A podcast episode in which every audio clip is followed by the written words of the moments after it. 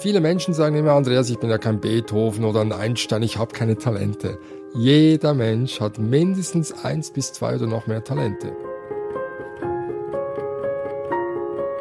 Mein Name ist Andreas Dudas, ja, ursprünglich oder ungarisches Geschlecht, lebe in der Schweiz, bin dort aufgewachsen. Mein Vater war ungarischer Abstammung, meine Mama kommt oder kam aus Deutschland, ist mittlerweile auch verstorben.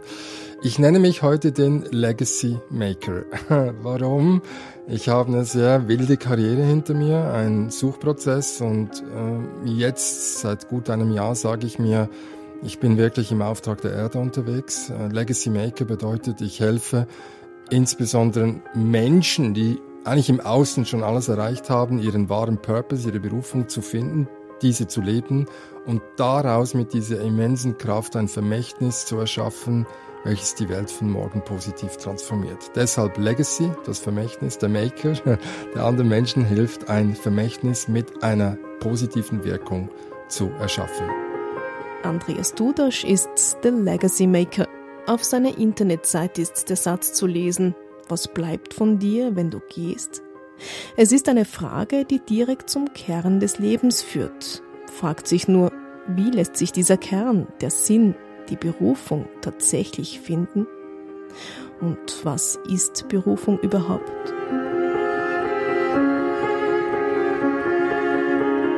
Berufung heißt letztlich tief in deinen Kern einzutauchen und das, was in dir drinsteckt, und was heißt, was in uns oder in dir drinsteckt, das sind Talente, das ist die Begeisterung, das sind Werte, das ist einfach so, die, auch dieses Gefühl, das wir mittragen, einen Beitrag leisten zu wollen. Das möchte jeder Mensch, also schon jeden, den ich begleitet habe und jeden, den ich getroffen habe, möchte irgendeinen Beitrag leisten. Und Berufung heißt mit einer kurzen Definition, in dich hineinzuhören und aus Liebe das zu tun, was du spürst. Ja. Es ist die Liebe zu dir selbst. Nichts anderes, nichts mehr, nichts weniger. Jeder und jede ist zu etwas berufen, sagt Dudasch. Und mitunter zeigt sich schon früh, wohin der Weg geht. Dudasch erinnert sich an seine Kindheit. Ich hatte eigentlich viele wie soll ich sagen, Liebhabereien, sagen wir es mal so, nicht nur Hobbys.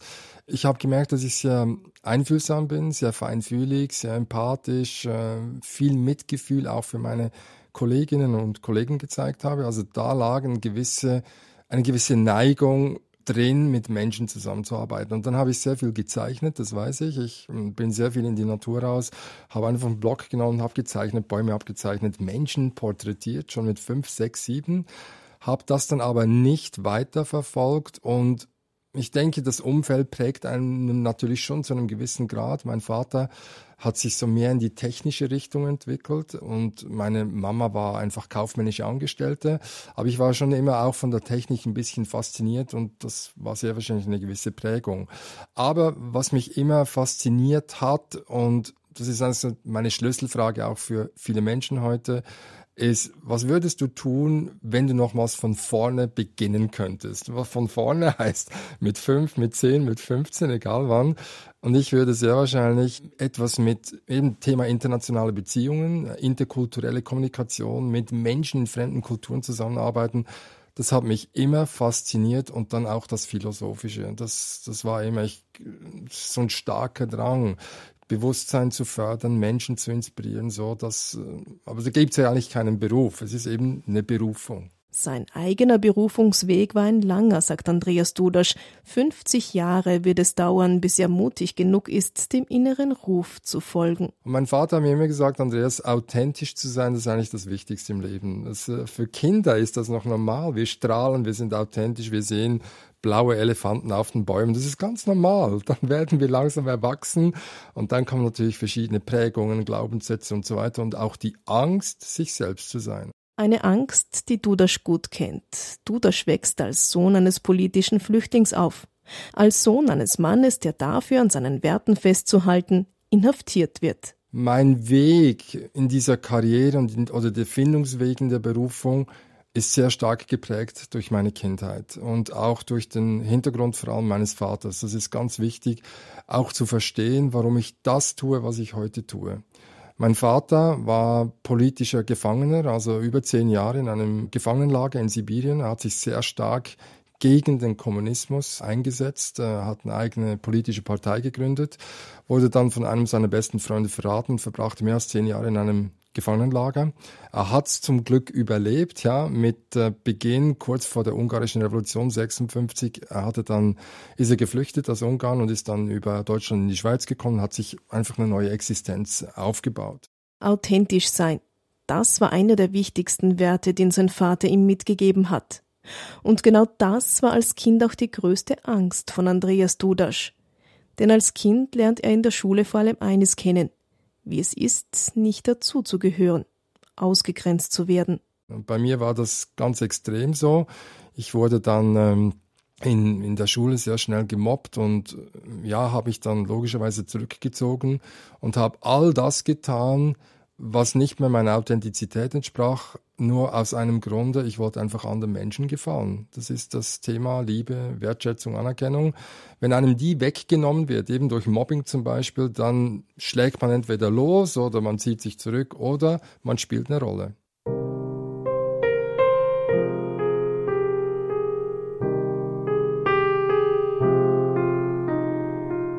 Nach der Schule verschreibt Dudasch sich ganz der Technik, wird Bauingenieur, übernimmt die Leitung eines Milliardenprojektes und schlittert in eine Krise.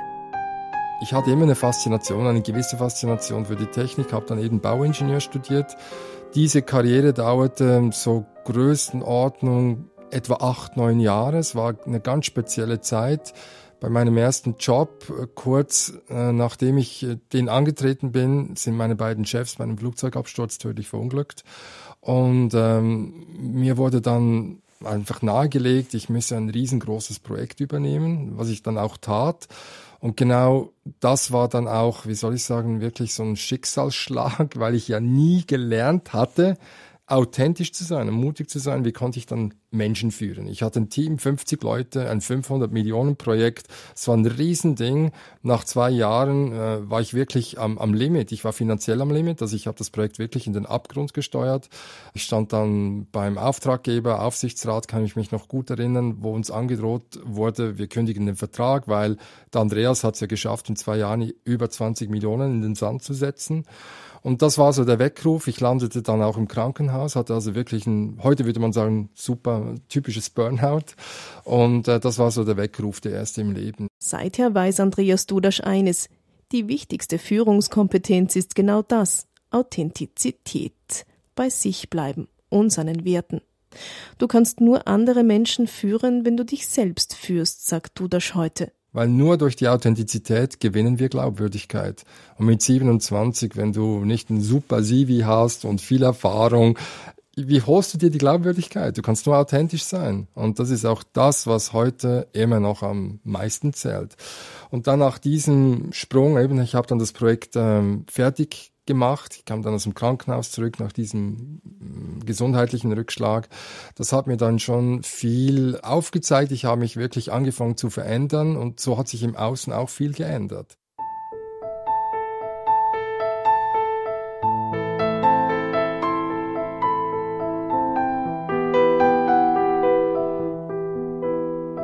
Ich hatte den Mut, rauszugehen und sagen, das tue ich gerne und das tue ich nicht gerne. Also ich habe gemerkt, mit Menschen arbeiten, das liebte ich. Das Engineering, ich hatte ja gar nicht viel Erfahrung. Das war zwar noch von der kreativen Seite sehr interessant, aber das habe ich sehr schnell auf die Seite gelegt. Und ich habe vorher viele Managementaufgaben ausgeführt und das war mir völlig zuwider. Das ist einfach nicht meine Leidenschaft, ja. Also Management, das ist organisieren, koordinieren, Budgetplanung machen und so weiter. Das ist einfach nicht mein Ding. Aber Menschen zu inspirieren, Menschen zu helfen, ihre Potenziale auch zu entfalten in dem Umfeld, wo sie drin sind, das habe ich gemerkt sehr früh. Das liegt mir und das macht mir unheimlich Spaß. Und das war das Verändern, rauszugehen, mutig zu sein, zu sagen, das will ich, das will ich nicht, das kann ich, das kann ich nicht. Meine Chefs haben mich zum Glück sehr massiv unterstützt und so wurde dieses Projekt dann letztlich ein Riesenerfolg, auch finanziell. Es brauchte viel Mut, aber auch viel Unterstützung durch mein, mein soziales Umfeld, das ist ganz klar. Nach acht Jahren als Bauingenieur und beflügelt vom Erfolg will Duda Schmier und entwickelt sich in Richtung Leadership, macht Ausbildungen in Norwegen, in England. hüpft von einem Job zum nächsten, von einem Großkonzern zum anderen und kommt doch nie wirklich an. Immer im Hinterkopf ist da eine große Sehnsucht, die er spürt, die Welt sehen zu wollen, in Entwicklungsländer zu gehen, Menschen zu helfen. Und dann kam so der nächste Weckruf nach sechs, sieben Jahren Odyssee, hey, stopp, fertig, das ist, das ist also gar nicht das, was du willst. Und äh, dann habe ich äh, sehr, sehr zaghaft oder mühsam einen Job in der humanitären Hilfe gesucht, habe nichts Adäquates gefunden, das sich wirklich gut anfühlte. Und dann habe ich wirklich losgelassen eines Tages.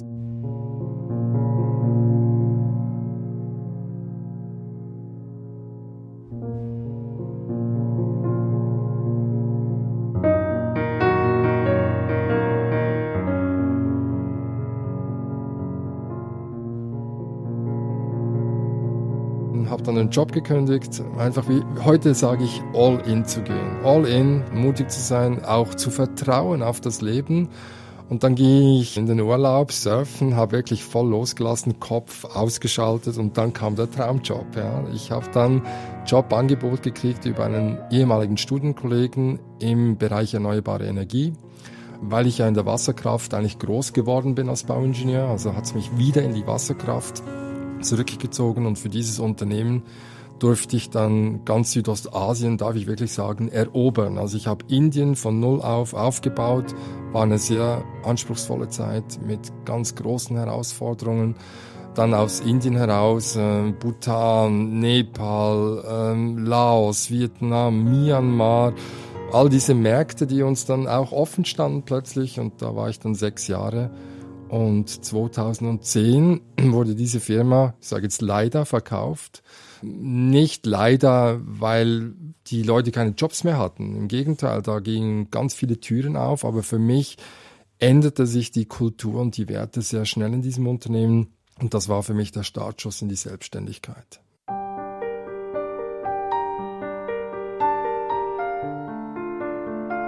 Heute hilft Andreas Dudasch Menschen dabei, ihre Berufung, ihren Sinn im Leben zu finden. Wie hängen Sinn und Berufung eigentlich zusammen? Ein anderes Wort, das ich immer wieder benutze, aber ich versuche so ein bisschen äh, vom Englischen wegzukommen. Wir sind ja alle ein bisschen verdorben im Alltag, die englischen Ausdrücke zu brauchen, ist der Purpose. Und im Wort Purpose liegt so viel mehr drin als Berufung. Da steckt ja Sinn drin, da steckt Zweck drin, der Purpose eines Unternehmens. Also dieses Wort erlebt eine riesige Inflation momentan, nicht nur in der Schweiz, sondern im Dachraum ganz Europa. Gerade die Covid-Zeit hat mit den Lockdowns viel Raum zum Grübeln gelassen und hat damit die Suche nach dem Purpose, wie du das sagt, noch verstärkt. Warum bin ich hier? Soll ich überhaupt so weitermachen, was ich bis jetzt gemacht habe? Es ist und war eine Riesenchance, behaupte ich. In der Schweiz, ich habe jetzt gelesen, in der Neuen Zürcher Zeitung vor einigen Wochen war ein Artikel drin, 1,2 Millionen Menschen suchen aktiv einen Job. Man muss sich das mal vorstellen. Das ist ein Drittel plus minus der erwerbstätigen Bevölkerung in der Schweiz. Also irgendwas stimmt da nicht. Und man weiß aus äh, Statistikumfragen etwa gut zehn Prozent aller Menschen sagen sie, sie leben wirklich ihr Potenzial. Und das ist dann schon eine vage Behauptung. Was heißt denn sein Potenzial zu leben? Also das sind ja dann überhaupt keine ungenutzten Möglichkeiten mehr da. Also es gibt ein ganz, ganz großes Potenzial, Menschen eben in diese Berufung zu bringen. Fragt sich nur, was braucht es, um seine Vision für die Welt, seine Berufung zu finden? Und was braucht es nicht? Im Sinne von, was verhindert gar die Suche nach dem eigenen Weg? Ich glaube, der größte Hinderungsgrund überhaupt, die Berufung zu leben, sind zwei Dinge. Das habe ich jetzt bei Hunderten von Menschen gesehen, die ich begleitet habe. Es ist immer die Angst und der falsche Glaubenssatz oder mehrere Glaubenssätze, die uns hindern. Ich kann nicht, ich bin zu klein, ich bin zu groß, ich bin zu dick, ich brauche noch eine Ausbildung, ich brauche noch viel Geld. Das ist eben genau diese Haltung und die hatte ich 50 Jahre. Also ich bin da keine Ausnahme. Ich bin sogar vielleicht das Extrem in dieser Landschaft, weil ich so lange brauchte. Eines ist jedenfalls klar, sagt Andreas Dudasch, es ist nie zu spät dafür, seine Berufung zu finden. Ich hatte eine Ärztin bei mir, die war 65 oder 66, hat gesagt, jetzt bin ich pensioniert und Beruf hat mir Spaß gemacht, plus minus, aber irgendwas steckt dann auch in mir drin. Dann bin ich mit ihr durch diesen äh, Entwicklungsprozess durch zu ihrer Berufung und dann hat sie herausgefunden, also es ist gar nicht so abwägig, weil sie ja Ärztin war, aber sie muss mit Kräutern, Naturheilmitteln sowas machen, hat sich dann auch in die philosophische Richtung weiterentwickelt und ist heute super zufrieden und hat ein neues eigenes Business gestartet, das top erfolgreich ist. Oder ein anderes Beispiel kann ich mich gut erinnern. Ich habe immer diese Kurzgespräche angeboten in der Vergangenheit, hat sich ein Mann gemeldet ähm, zum Zoom-Call, da haben wir drüber geredet, hat gesagt, also Andreas, weißt du, ich bin 63, viel zu alt. Also ist eh zu spät, wumm, und weg war er, hat einfach abgeschaltet. Zwei Wochen später hatte ich ihn wieder im Kurzgespräch. Also weißt du, es würde mich schon interessieren, was das an meiner Berufung und mein Potenzial noch ist, aber nee, eigentlich bin ich zu alt. Meine Freundin haben mir auch gesagt, vergiss es. Und dann etwa sechs Wochen später stand er an einem Samstag Nachmittag bei mir vor der Türe, hat geklingelt, hat gesagt, Andreas, jetzt will ich es wirklich wissen. Er hat gesagt, ja super, schön hast du dich äh, nicht angemeldet, aber ich bin ja zu Hause, hast du Glück. Und dann haben wir ein Coaching gemacht und so nach gut zweieinhalb Stunden, der hat eine ganz wilde Karriere hinter sich, der war Filmemacher, Journalist, äh, Fotograf, äh, dann war er arbeitslos, dann hat er als Fahrzeugausstatter gearbeitet, Hilfsjobs einfach, so Sitze montiert und äh, dann sagt er, du, und ich bin noch ein super Tänzer, soll ich da Tänzer werden oder sowas? Und habe ich gesagt, nee, kannst du vergessen. Und dann sage ich ihm, also für mich ist es klar, du bist der geborene Therapieclown für krebskranke Kinder. Punkt. Dann steht er auf, nimmt seine Jacke, läuft da raus aus dem Seminar, da habe ich schon gedacht, oh, was habe ich jetzt gesagt? Und dann kommt er in der anderen Türe wieder rein, ein paar Sekunden später, sagt er, Andreas nicht erschrecken und holt sich aus seiner Jackentasche eine rote Gumminase hervor und klebt sie sich da auf die Nase. Er ist jetzt 65 und dann habe ich ihn in eine Clownschule geschickt. Da habe ich gesagt, okay, dann du kannst oder sollst dich da weiterbilden. Und dann sagt er so, ja, ich bräuchte noch eine Partnerin. Also Freundin habe ich zwar, aber so für mein Business so eine Partnerin, Clownpartnerin wären schon super. Und in dieser Clownschule lernt er dann eine Partnerin kennen und sie treten heute zusammen auf. Ja, und so gibt's ganz viele Beispiele. Es ist nie zu spät, solange du und auch die Gesundheit ist nicht ein Argument. Berufung zu leben, Spaß zu haben, gibt unglaublich viel Energie und wird auch helfen, ja, gesünder zu bleiben. Die Harvard Business School hat jetzt eine Studie, eine langjährige Studie veröffentlicht, dass Menschen, die ihre Berufung leben, mehrere Jahre, ich weiß nicht wie viele Jahre sie ausgewiesen haben, einfach älter werden.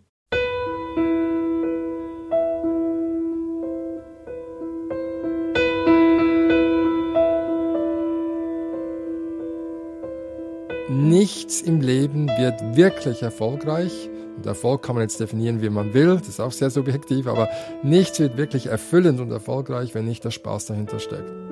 Der Spaß, die Begeisterung ist auch einer der wichtigsten Hinweisgeber, wenn es darum geht, die Berufung zu finden. Dudasch nennt insgesamt fünf Elemente, die dabei helfen können. Also das ist die erste Frage. Was tue ich den ganzen Tag, wenn ich nicht dafür bezahlt werde? Ja, da war der Reto Baumgartner bei mir, ehemaliger Finanzchef der einer großen Eisenbahngesellschaft in der Schweiz, der zweitgrößten, und äh, sagt zu mir, Andreas, ich bin Finanzchef, ich habe alles, ich verdiene viel Geld, ich habe Status, ich habe eine gewisse Macht natürlich und ich kann auch Dinge bewegen zu einem gewissen Grad, aber ich bin einfach nicht erfüllt. Und dann sage ich ihm einfach oder frage ihn, was würdest du denn tun, wenn Geld keine Rolle spielt? Den ganzen Tag. Und Status spielt keine Rolle. Dein Alter, 47 oder 45, es spielt keine Rolle. Und dann sagt er, dann fängt er an zu strahlen und sagte, dann würde ich meinen Kindheitstraum leben. Ich würde Uhrenmacher werden. Kannst dreimal raten, was er heute ist? Uhrenmacher, hat mit 47 eine Uhrenmacherlehre gestartet oder 45 war er, glaube ich. Also das ist das erste Element, die Begeisterung. Was liebe ich von ganzem Herzen? Ohne, also die, die Glaubenssätze, Ängste einfach ausschalten, träumen, hineinfühlen. Was begeistert mich? Was? Und das können verschiedene Dinge sein, die dann auch sehr schön zusammenpassen oder sich ergänzen können.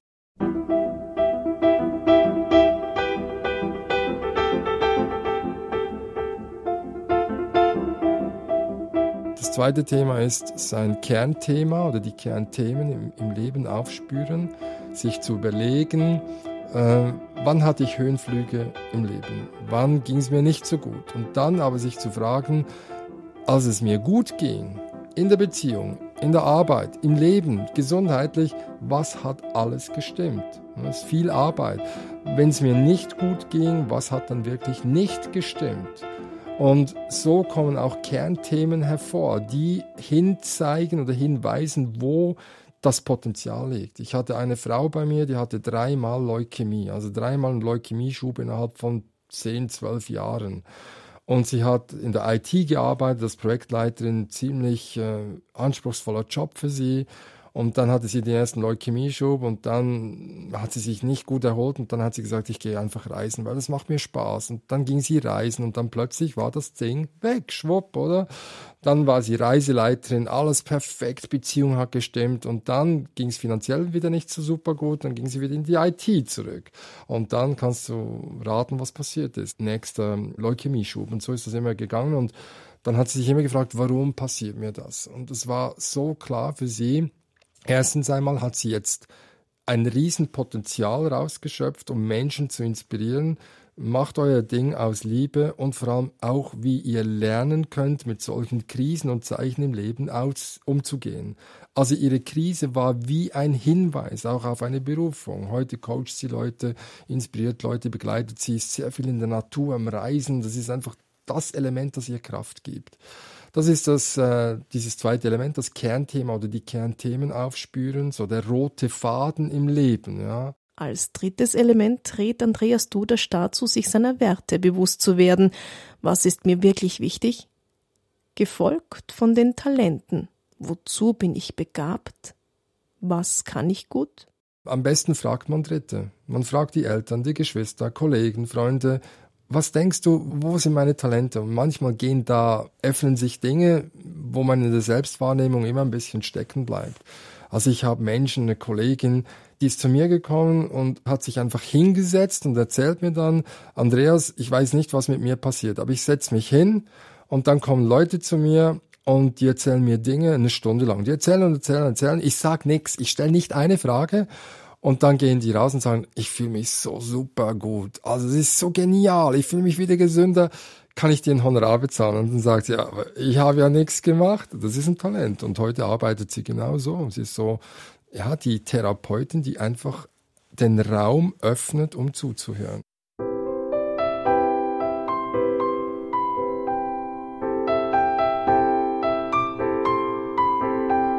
Dann last but not least sind die Visionen. Ja, die Vision, das ist eine riesen Antriebskraft im Leben, im Leben eines jeden Menschen, behaupte ich. Wagen zu träumen, aber eine Vision ist noch mehr. Viele Unternehmen tun sich auch schwer, Visionen zu formulieren, zu finden. Da geht es nicht darum zu sagen, wir sind die Nummer eins oder wir machen die Nummer eins kaputt im Markt. Also ich habe das alles schon gehört und gelesen. Also es sind nicht so abwegige Visionen. Wie kann man eine Vision sich so ein bisschen zurecht schustern oder zurecht bauen? Da gibt es eine einfache Formel, sich zu fragen, mit welchen begeisternden Tätigkeiten und welchen Talenten kann ich für meine Lieblingszielgruppe einen entsprechenden Nutzen für eine für mich bessere Welt erwirken. Das ist ein langer Satz, stecken vier, fünf Elemente drin, aber die Begeisterung, hm, die Talente, ich also ich, ich betätige mich mit denen, dann, und dann suche ich mir irgendwo, ich, ich muss gar nicht suchen, ich ziehe die Menschen und die Lebewesen, die Erde ziehe ich ja an, die zu mir passt und die das brauchen. Ich öffne ja nur den Raum. Diesen Nutzen, der wird automatisch entstehen, diese Wirkung wird entstehen, ob wir wollen oder nicht. Und dann sich zu fragen, so, und was soll mein Beitrag für eine für mich bessere Welt sein? Also du stellst ja eine andere Welt sehr wahrscheinlich vor als ich mir. Und das ist schon eine ganz große Sogwirkung, die entsteht, um dann auch zu zeigen, wo unsere Potenziale sind, wo sich unsere Seele wirklich entfalten will. Das sind so die Elemente und in der Schnittmenge von diesen Elementen liegt irgendwo die Berufung. Es gibt für mich so die Zauberformel, die Berufung zu finden, das ist das eine, die Klarheit. Wenn die mal da ist, schon viel gewonnen. Dann das nächste, wirklich Mut zu entwickeln. Mut heißt für mich im krassesten Fall all in zu gehen. Also die Chips im Pokertisch, die gehen rein, all in, weil ich habe bei so vielen Menschen, bei mir auch selbst gesehen, was entsteht, wenn man so handelt. Ich bin in ärmsten Verhältnissen aufgewachsen Und ich bin heute so dankbar für alles, was ich habe und was ich in die Welt tragen darf. Das ist ein absolutes Privileg. Und dann der letzte Teil dieser Formel ist einfach zu tun. Ja, das ist ja manchmal dort, wo wir oft scheitern. Ja, der Kopf schaltet sich ein. Geht nicht, kannst du nicht, ja, funktioniert das wirklich, bin zu alt, ich habe ja noch Familie, muss doch für die Kinder sorgen, da kommen da so viele Dinge da plötzlich. Einfach zu tun. Mit dem Tun werden wir der Angst auch beweisen, dass vieles möglich ist. Also meine große Vision ist, dass jeder Mensch, den es gibt auf dieser Erde, seine Berufung findet, den Mut hat, diesen zu leben. Und dann haben wir aus meiner Sicht, das ist jetzt die Andreas-Sicht, eine wunderbare Welt. Weil es ist eben genau diese Kraft der Wertschätzung der Liebe, die hinausgetragen wird.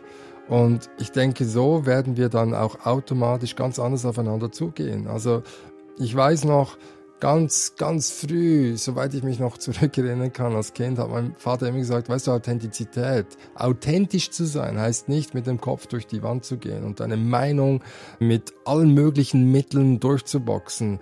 Es ist einfach nur in dem aufzugehen, in wo du dich wohlfühlst, ja, also dieses, diese Elemente, die in dir drinstecken, eben diese Talente, diese Begeisterung, diese Werte auch, die mitschwingen, nach außen zu tragen und dann entsteht automatisch dieser Geist, diese Energie eines friedvollen Miteinander.